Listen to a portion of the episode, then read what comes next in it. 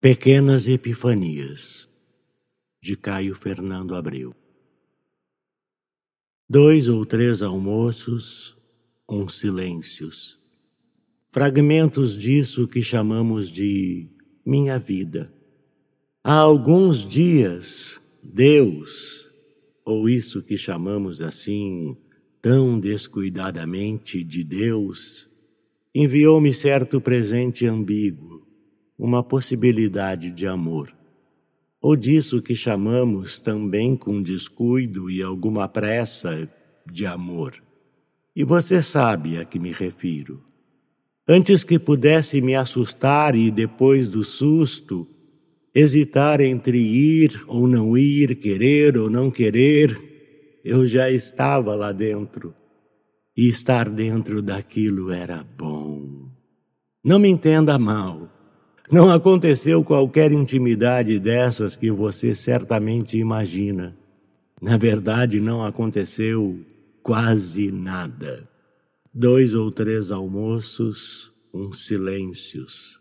Fragmentos disso que chamamos com aquele mesmo descuido de minha vida.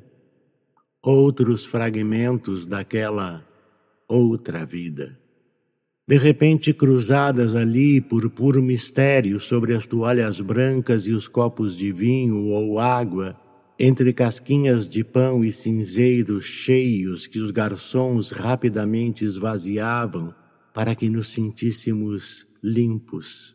E nos sentíamos. Por trás do que acontecia, eu redescobria a magia sem susto algum. E de repente me sentia protegido, você sabe como?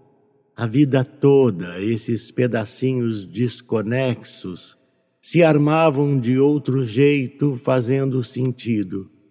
Nada de mal me aconteceria, tinha certeza, enquanto estivesse dentro do campo magnético daquela outra pessoa. Os olhos da outra pessoa me olhavam e me reconheciam como outra pessoa, e suavemente faziam perguntas, investigavam terrenos, ah, você não come açúcar? Ah, você é do signo de Libra. Traçando esboços, os dois, tateando traços difusos, vagas promessas. Nunca mais sair do centro daquele espaço para as duras ruas anônimas Nunca mais sair daquele colo quente que é ter uma face para outra pessoa que também tem uma face para você, no meio da tralha desimportante e sem rosto de cada dia, atravancando o coração. Mas no quarto, quinto dia, um trecho obsessivo do conto de Clarice Lispector, Tentação, na cabeça estonteada de encanto mas ambos estavam comprometidos. Ele com sua natureza aprisionada, ela com sua infância impossível. Cito de memória, não sei se correto, fala no encontro de uma menina ruiva sentada num degrau às três da tarde, com um cão bacê também ruivo que passa acorrentado. Ele para, os dois se olham, cintilam, prometidos. A dona o puxa, ele se vai e nada acontece. De mais a mais eu não queria. Seria preciso forjar climas, insinuar convites, servir vinhos, acender velas, fazer caras, para talvez ouvir não. A não ser que soprasse tanto vento que velejasse por si.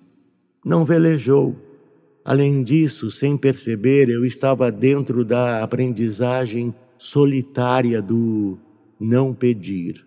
Só compreendi dias depois, quando um amigo me falou, descuidado também, em pequenas epifanias, miudinhas, quase pífias revelações de Deus, feito joias encravadas no dia a dia. Era isso aquela outra vida inesperadamente misturada à minha, olhando a minha opaca vida com os mesmos olhos atentos com que eu a olhava. Uma pequena epifania. Em seguida vieram o tempo, a distância, a poeira soprando. Mas eu trouxe de lá a memória de qualquer coisa macia que tem me alimentado nesses dias seguintes de ausência e fome, sobretudo à noite, aos domingos. Recuperei um jeito de fumar olhando para trás das janelas, vendo o que ninguém veria. Atrás das janelas, retomo esse momento de mel e sangue que Deus colocou tão rápido e com tanta delicadeza frente aos meus olhos há tanto tempo incapazes de ver uma possibilidade de amor. Curvo a cabeça, agradecido, e se estendo a mão no meio da poeira de dentro de mim, posso tocar também em outra coisa essa pequena epifania com corpo e face e reponho devagar, traço a traço, quando estou só e tenho medo. Sorrio então e quase paro de sentir fome. Do narrador. Carlos Eduardo Valente ator, diretor de teatro, dublador, narrador de audiobooks e também formado em psicologia. 65 anos de vida bem vivida e cheio de histórias para contar, mas prefere contar e interpretar as histórias dos outros. Até tenta escrever um pouco, mas não tem a disciplina necessária como tem nessas outras áreas citadas. Depois de morar 20 anos em Porto Alegre, voltou a Pelotas, onde se formou em psicologia. Morou em São Paulo um bom tempo e agora mora em Florianópolis, para onde voltou depois de 13 anos longe da ilha sempre na batalha por novos desafios. Também brinca com fotografia e edição de vídeos, porque viver é bom demais. Contato carlão50 gmail.com